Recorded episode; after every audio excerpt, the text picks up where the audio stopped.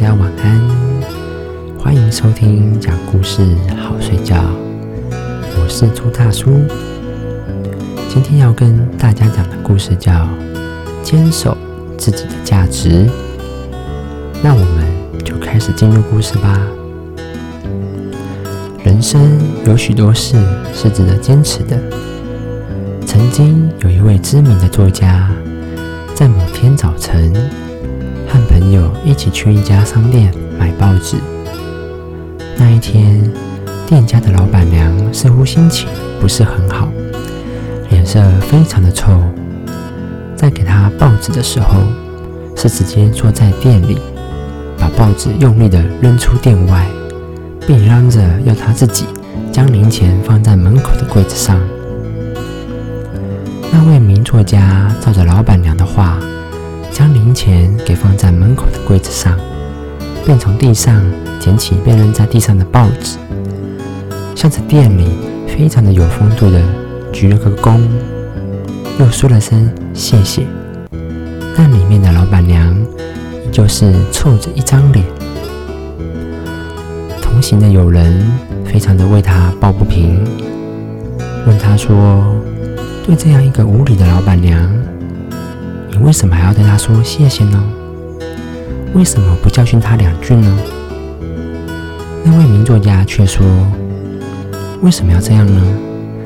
不管对方是不是一个淑女，我都要选择做一个绅士。”我非常喜欢这一句话。不管对方是不是一个淑女，我都要选择做一个绅士。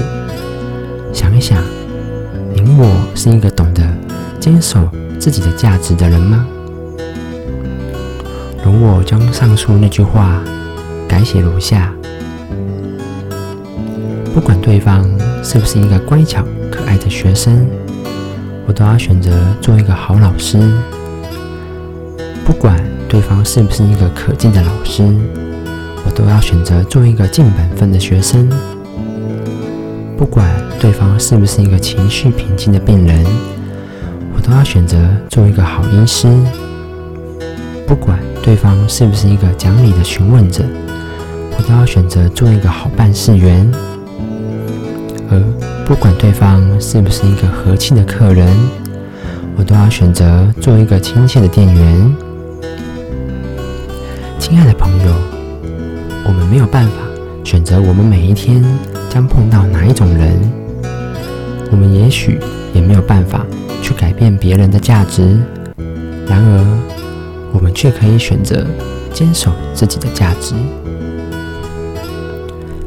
人啊，常轻易的放弃自己的价值，常喜欢让别人来改变我们的价值品质，特别是当。我们不喜欢对方的某一点的时候，觉得对方某一点很差劲的时候，我们回应他的方式，却往往是把自己变得跟他一样，把自己变成一个和对方一样糟糕、差劲的人。冷静想一想，这么做显然并不值得。不管对方是不是一个淑女。都要选择做一个绅士。这一句话可以套用在各行各业。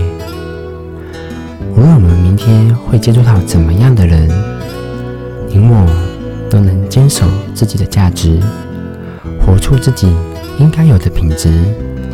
届时受益最大的，仍将是我们自己。那么，今天的故事就讲到这里。我是朱大叔。我们下期故事再见，大家拜拜。